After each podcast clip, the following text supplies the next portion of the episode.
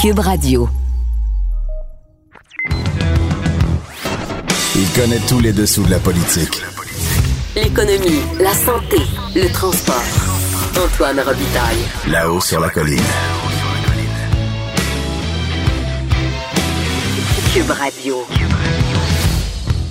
Bon mardi quand même. Aujourd'hui à la haut sur la colline, dans le cadre de notre tournoi des premiers ministres, l'historien Éric Bédard nous présente le premier des premiers ministres québécois, Pierre-Joseph Olivier Chauveau. Un homme lettré, un romancier qui était surintendant de l'instruction publique, ancêtre du ministère de l'Éducation. Un homme à découvrir, quoi. Mais d'abord, mais d'abord, il y a un compteur au bout du fil.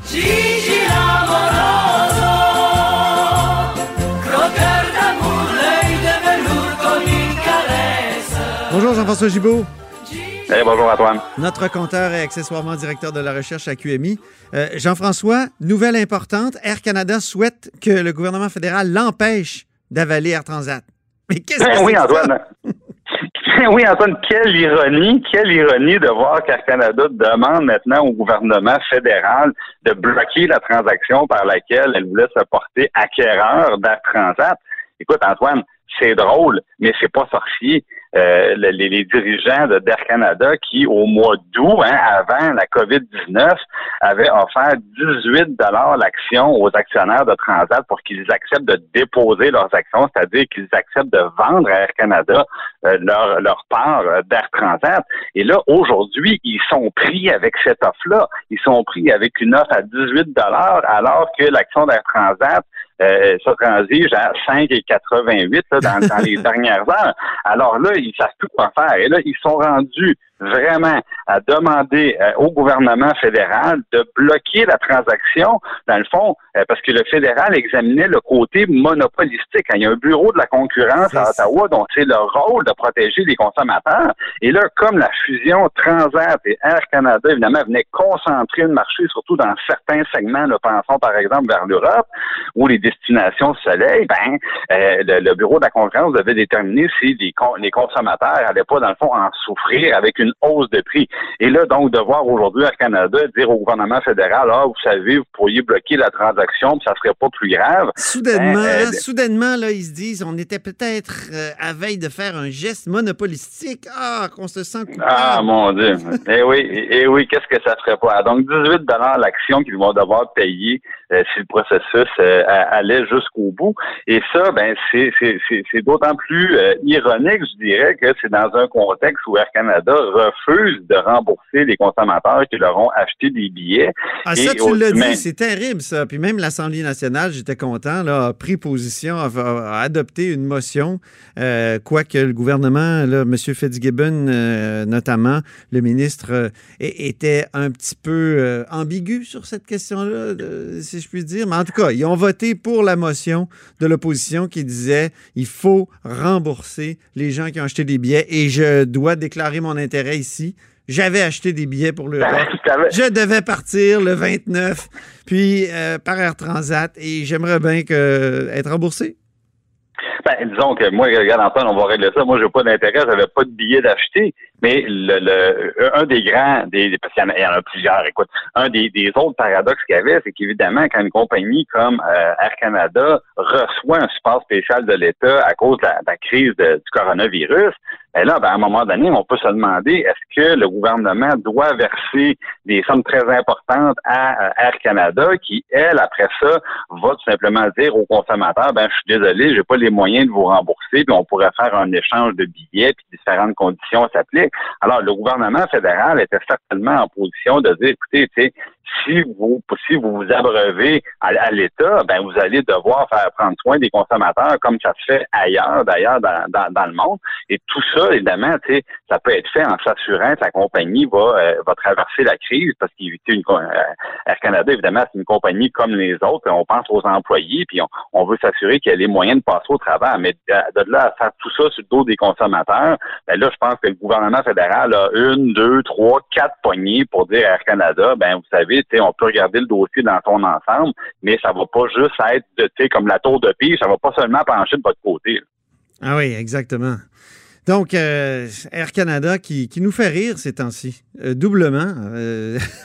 ben, c'est même, on, peut rire aussi du fait qu'ils continuent à, à, vendre des billets là, en ligne. Hein. On peut s'acheter un billet pour l'Europe demain matin. Puis, bon, j'avoue que faudrait être un peu naïf pour se magasiner un voyage de ce temps-ci sans avoir une, une, des, une des raisons d'exception autorisées. Là.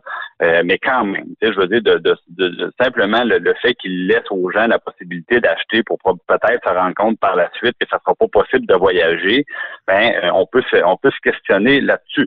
Ceci dit, Antoine, euh, le, le, je voyais que les autorités internationales ont commencé à préciser là un peu que comment va être notre nouvelle réalité dans les aéroports et ça va changer. Ah oui? Euh, on se rappelle, on, ben oui, on se rappelle tout le monde hein, le, des, des, attentats du 11 septembre 2001. Le monde a changé dans les aéroports parce Absolument. que on devait voyager plus léger, on pouvait pas apporter des liquides en grande quantité, évidemment pas d'objets contondants, il y a plein de restrictions. Ça a été graduel, ça s'est fermé tranquillement jusqu'à nos talons de souliers. Là. Ben, on avait, il fallait montrer, fallait montrer talon blanc comme on dit. Oui, ça a montré talon blanc dans les files d'attente. Bon, ben là, imagine-toi, Antoine, le monde va changer encore un peu parce que les, les mesures de contrôle sanitaire vont s'ajouter aux mesures de sécurité. Alors, préparez-vous là au fil d'attente parce que là, il va y avoir des prises de température et on, on va vous poser des questions sur votre état de santé. Et évidemment, le port du masque va être obligatoire et là, il y aura des nuances parce que pour le moment, Transport Canada, c'est le port du masque à certains endroits de l'aéroport, évidemment dans l'avion avant d'embarquer. Euh, du côté de, de l'Organisation euh, internationale de l'aviation civile, là, on dit que ça devrait même être obligatoire dans tout l'aéroport en plus de l'avion. Mais bon, c'est pas la fin du monde. Mais ce que ça veut dire, c'est que les gens qui auront des très longs vols à faire vont devoir porter le masque pendant des très longues périodes. Puis là, on peut se voir en train de détacher une oreille pour prendre une bouchée de notre repas dans l'avion puis remettre ça après. Euh, ça, sera, ça va être moins plaisant qu'avant. Il va y avoir du, du plexiglas partout. Hein? Il va y avoir du plexiglas partout? Bien, évidemment, les, euh, les, les, employés vont, euh, vont devoir être protégés aussi, puis euh, possiblement qu'on va devoir aussi passer par la petite machine ronde là, qui fait le, le qui fait la vérification des objets qu'on pourrait avoir sur, sur, nous. Avant, il y avait un employé, des fois, qui, qui pouvait il pouvait euh, faire son travail en tâtant, tout simplement, nous demandant de lever les bras, écarter les jambes, puis vérifier, bon, pour être sûr qu'on n'a rien dans nos poches. Puis il y avait l'alternative qui était l'espèce de scanner. Moi, j'ai l'impression que le scanner, il va se faire aller dans les prochaines années, là, parce ah qu'on ne pourra plus avoir de contact direct comme on connaissait. C'est là qu'Air Canada devrait investir, dans les compagnies de scanners. Oui, Au lieu d'acheter Air Transat. Il, il, va, il, pourrait, il, pourrait, acheter une compagnie, de, une compagnie de sécurité ou une compagnie de scanner. Peut-être que ça serait un, un, meilleur placement, mais bon. Comment on appelait ça dans le temps? Une, euh, le trip en gestion, c'était l'intégration horizontale. Alors, c'est ou verticale, je me souviens plus. Oui, Les ben, compagnies là, achetaient tous leurs fournisseurs. Ben ça, c'est de l'intégration verticale, mon cher Ah, c'est vertical on, on, achète nos fournisseurs et puis le, si jamais on vend pas un produit fini, ben on peut acheter en dessous les, les gens qui vendent le, qui fabriquent le produit qui est vendu au détail. Par exemple, c'est de l'intégration verticale, ça, où on, essaie de faire des gains dans toutes les étapes de la chaîne de, de, prise de valeur d'un produit. Euh, ben écoute, on verra bien, on verra. D'abord, je pense que c'est le fédéral là, qui va devoir répondre là-dessus. Et euh, ben, les consommateurs, espérons qu'ils ne seront pas oubliés. En tout cas, ça serait drôle que le fédéral dise ben, finalement, c'est bien correct. Vous pouvez acheter. Ben, c'est que si le fédéral dit non, ben, ça va être plus dur de dire oui dans un an, deux ans, trois ans, parce que les choses changent rapidement. Ça, c'est ce que c'est ce qu'on peut apprendre avec euh, avec un peu de recul. Alors, c'est sûr que si Air Canada demande euh, au fédéral de bloquer la transaction, ben ils vont devoir faire bien attention aux motifs qu'ils vont invoquer parce que ces motifs-là pourront pas changer dans le futur. Exactement. Merci beaucoup, Jean-François Gibault. Merci, Antoine. Notre compteur et accessoirement directeur de la recherche à QMI. Vous êtes à l'écoute de là-haut sur la colline. Là-haut sur la colline. Une entrée privilégiée dans le Parlement. Cube Radio. Parlons maintenant du premier premier ministre du Québec qui n'est pas dans notre tournoi parce que, évidemment, on se borne au 20e et au 21e siècle. Mais quand même, c'est important d'en parler parce qu'on n'en parle justement pas assez. C'est Pierre-Joseph Olivier Chauveau et on en parle avec qui? Avec Éric Bédard. Bonjour. Oui, bonjour Antoine. Éric est historien, il est professeur à la Télé-Université, à la TELUC, et aussi il est l'auteur de l'histoire du Québec pour les nuls, entre autres, parce qu'il est auteur de plusieurs livres. Pourquoi c'est important de reparler de Pierre-Olivier euh, Chauveau? Ben, D'abord, évidemment, parce que c'est le premier premier ministre de l'histoire du Québec. C'est ça. Euh, et euh, c'est un, un, beau personnage, Pierre-Joseph Olivier Chauveau. on a l'impression là que tout ce qui, tout ce qui concerne le 19e siècle, on est dans une société qui vit euh, euh, complètement sous le joug de l'Église, mais une Église, on se comprend, là, une Église contre la modernité, puisque l'Église, en 1864, je vous le rappelle, avait, euh, avait, avait publié une sorte d'encyclique qui, qui, qui, était, qu'on disait, qui faisait la liste des erreurs de la modernité. Oui, oui, bien sûr. du pontificat de Pie IX. Euh, Pie IX était un, pape très, on peut dire, réactionnaire, anti-moderne. D'ailleurs, à Montréal, on avait Ignace Bourget, qui était un de ses, ses grands admirateurs. Donc, on, a l'impression que le 19e siècle, c'est ça. C'est le, complètement le triomphe d'une église ultramontaine. Et les historiens ont montré que c'est vraiment plus compliqué que ça. Et on a un bel exemple avec Chauveau. Alors, Chauveau, il est né en 1820, décédé en 1890. Chauveau, c'est quelqu'un qui est vraiment quelqu'un de Québec. C'est un urbain. C'est un des rares de l'époque qui grandit en ville. oui, dans le vieux Québec, hein, oui. Dans le vieux Québec. Euh, d'ailleurs, je pense qu'il y a une plaque hein, sur une maison dans le Vieux-Québec. Ah oui, puis euh, je vais faire juste une petite parenthèse. C'est très triste euh, parce que c'est la maison, le, 22 rue Sainte-Anne, et c'est une maison maintenant qui est occupée par un magasin qui ah euh, a pour nom Cool as a Moose. Oh mon Dieu. Ah, c'est ben tellement déprimant. Il y a un côté au Vieux-Québec un peu. Euh, comment on appelle ça, les manteaux euh, Canada Goose, tu sais? Ah oui. Ah oui, il y a un petit côté Canada Goose, une tendance ah. dans le Vieux-Québec qui est vraiment déprimante à cause du tourisme. Puis ça nous fait oublier justement le, 22 euh, rue. Euh, Alors que les touristes veulent voir une ville française. Ben hein, oui, c'est ça. Puis absurde. Devant, devant sa maison, il y a la rue, effectivement, Chauveau, qui, qui, descend vers, vers la côte de la fabrique. Donc, de par son grand-père, il, il, a, il grandit dans une famille relativement aisée, fait, ses, fait son collège classique au Petit Séminaire de Québec que vous connaissez bien, Antoine. Oui, parce que j'en euh, suis un produit, moi aussi. Exactement. Et ensuite, ensuite il, euh, il commence, à 17 ans, il publie un premier poème. C'est de la génération romantique, un poème qui s'intitule L'insurrection, en 1837, donc, qui décrit le patriotisme des patriotes. donc, c'est par les lettres qu'il va se faire un peu connaître mais il rentre de, façon assez fracassante dans la vie politique en 1844 en se faisant élire député à Québec contre qui? Mais contre John Nielsen.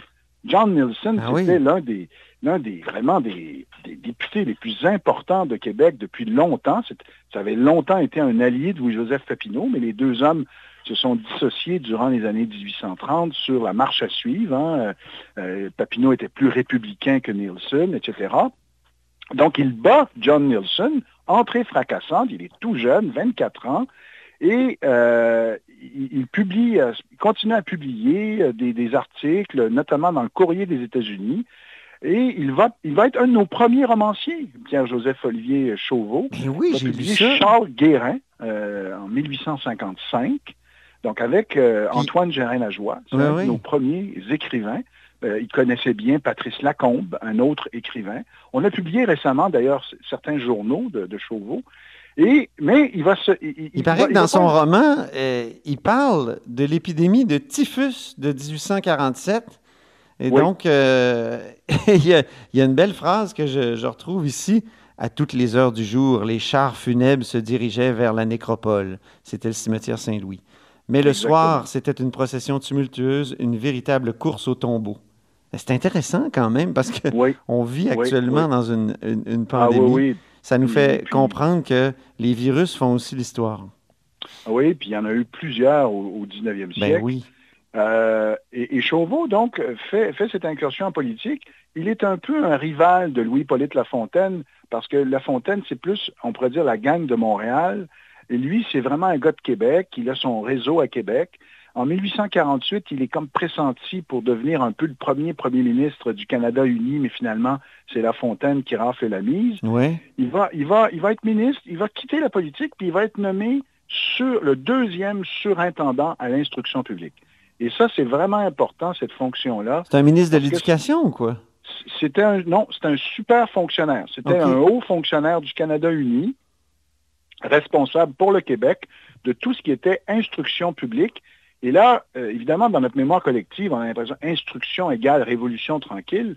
Mais il faut voir qu'au milieu du 19e siècle se développe le premier réseau scolaire. Évidemment, c'est un réseau d'écoles primaires, surtout, qui, naissent avec les commissions scolaires qui sont, qui sont euh, dans le fond, mises en place au début des années 1840 une première taxe obligatoire pour euh, les affaires scolaires est imposée au milieu des années 1840. Et donc, on va construire à l'échelle du Québec des écoles, beaucoup des écoles de rang, et on va euh, embaucher donc énormément d'instituteurs. Et ce qui est intéressant, c'est que Chauveau, lui, son rêve, mais il n'a pas, il a pas réussi, mais son rêve, c'était de faire du- de la profession d'instituteur une profession noble, une vraie carrière. Hein, il- il Comme les hussards noirs de la République en France. Exactement, exactement. Plus tard, euh, ce qui va se passer en France.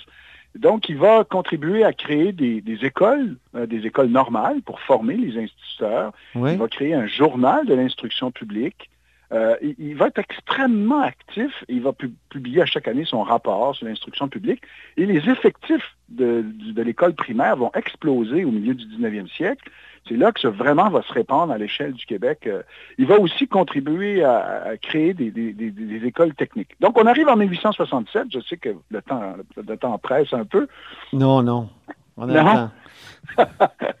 On arrive en 1867 et là, ben, on crée le Canada et euh, Chauveau... Le est Dominion. On, on crée exactement le Dominion du Canada et Chauveau est toujours euh, surintendant, donc à l'instruction publique. Sa carrière va bien. euh, il, est, il, a, il, a, il, a, il, a- il est un personnage important du Québec à ce moment-là comme surintendant. Et il est en Europe. Il fait une tournée en Europe durant l'année 1867 pour aller voir ce qui se passe ailleurs en éducation. Hein, Il va d'ailleurs produire un rapport.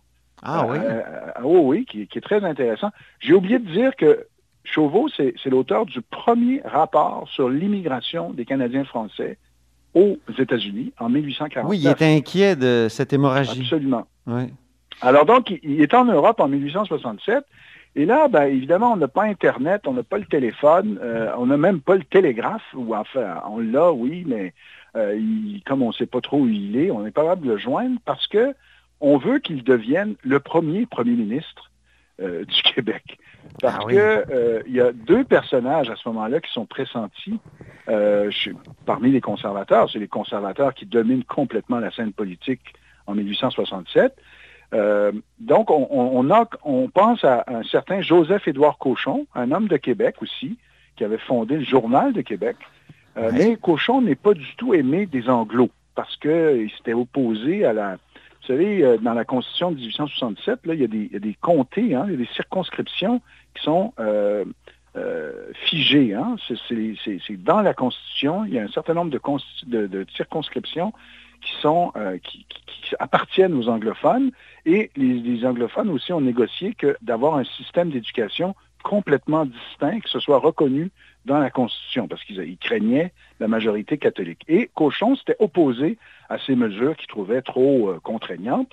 Donc les Anglos ne veulent pas de lui, convainquent euh, Georges-Étienne Cartier de ne pas l'avoir dans le portrait, et on se rabat donc sur Chauveau comme un peu un deuxième choix. Mais il est en Europe, on n'est pas capable de le trouver. et finalement, on va le trouver, on va lui demander, il va, il va accepter, mais honnêtement, pas avec un si grand enthousiasme parce que euh, je pense qu'il il se plaisait beaucoup. Mais selon ce qu'on sait, il aurait accepté, mais à une condition, qu'il puisse rester responsable de l'instruction publique. Ah, Donc, donc ça, c'est intéressant pour les petits jeux d'arpent de, piège là, ou les, les- les- les concours. C'est qu'il y a eu un ministère de l'instruction publique jusqu'en 1875 au Québec. Donc, le, le fameux ministère de l'Éducation qu'on va recréer au début des années 60, ben, il faut savoir Avec que, Paul euh, Gérin-Lajoie. ouais. avec Paul Gérin-Lajoie, exactement.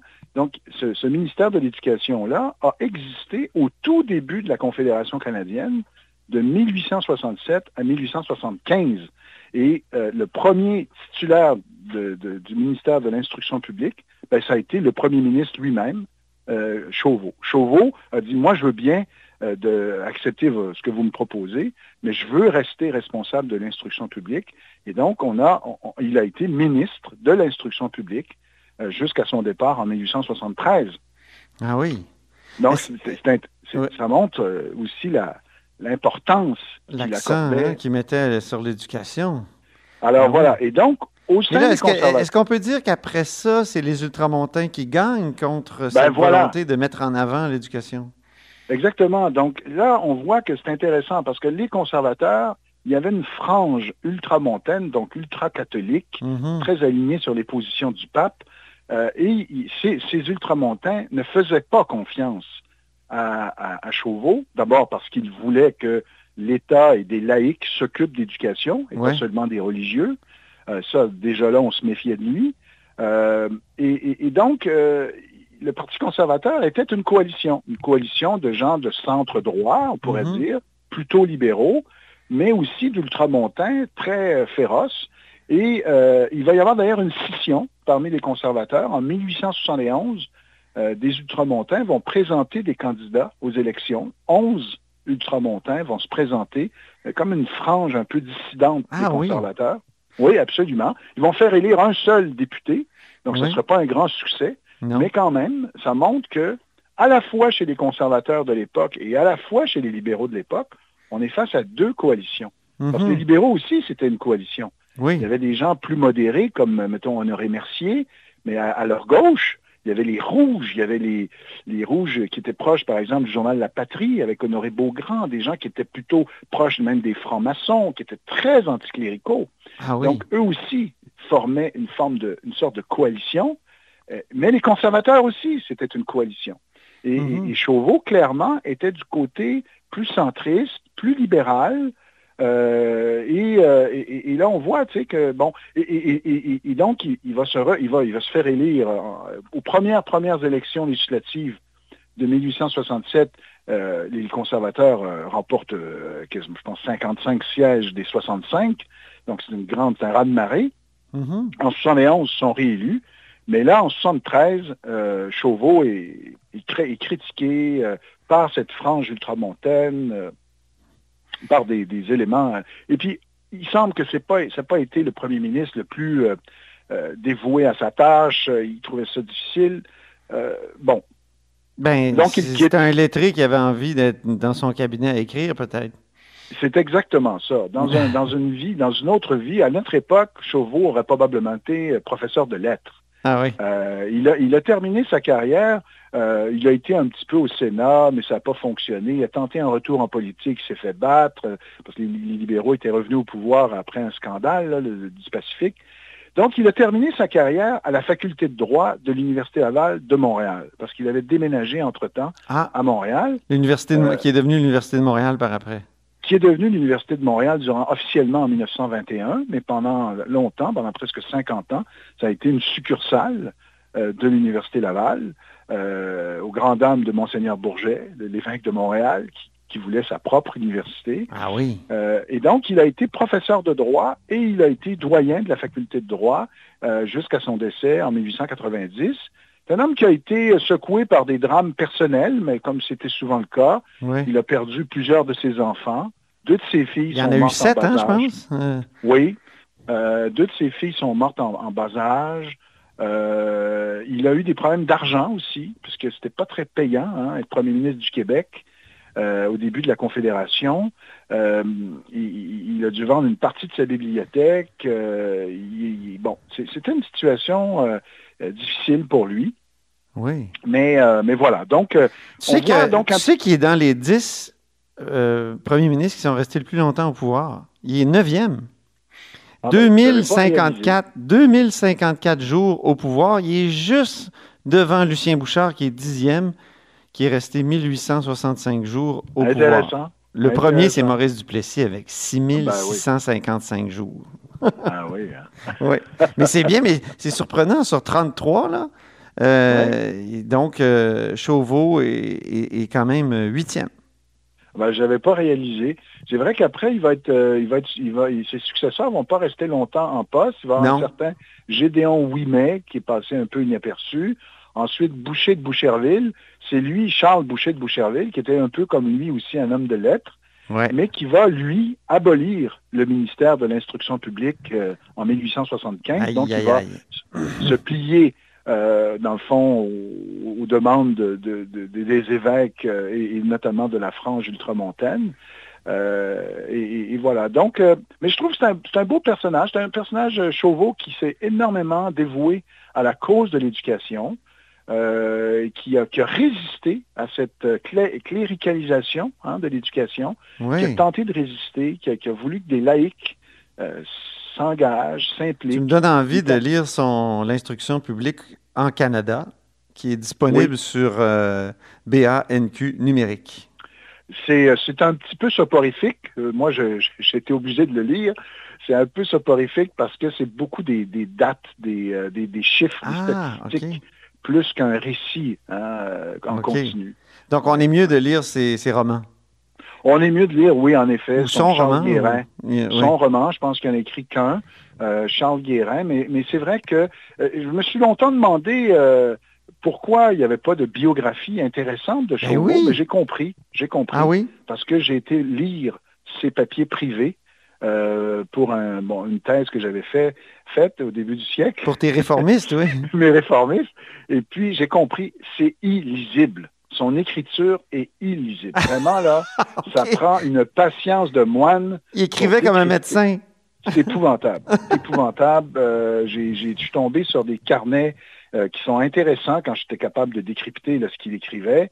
Mais euh, passer, mettons, une couple d'années à, décrypter, ah, c'est, vraiment la croix et la bannière. C'est l'avantage de, d'écrire sur un clavier. Hein? Pour, pour la postérité, peut-être que c'est mieux comme ça, Eric? Euh, c'est peut-être Si on a accès au courriel quand même, parce que c'est pas toujours ben, évident. Hein, j'ai hâte de voir si on va pouvoir conserver. Je ne sais pas vous, Antoine, mais moi, euh, je fais le ménage de mes courriels assez souvent. Euh, je garde pas tout. puis j'imagine que nos, décideurs, nos, font la même chose. Est-ce qu'ils. Non, je ah, mais je pense que les décideurs doivent archiver une partie des courriels. Je peux pas croire. Mais écoute, c'est un beau sujet. Et, merci infiniment, Eric, pour euh, nous avoir présenté Pierre-Joseph Olivier Chauveau, euh, qu'on a, découvert parce qu'il faut le dire, il n'est pas très connu, malheureusement. Non, en effet. Alors, c'est Eric, c'était Eric Bédard qui est avec nous, historien, euh, professeur à la Télé-Université et auteur, entre autres, d'histoire, de l'histoire du Québec pour les nuls. Vous êtes à l'écoute de La Haut sur la Colline. Cette émission est maintenant disponible en podcast. Rendez-vous dans la section balado de l'application ou du site cube.radio pour une écoute sur mesure en tout temps. Cube Radio, autrement dit. Et maintenant, autrement écouté.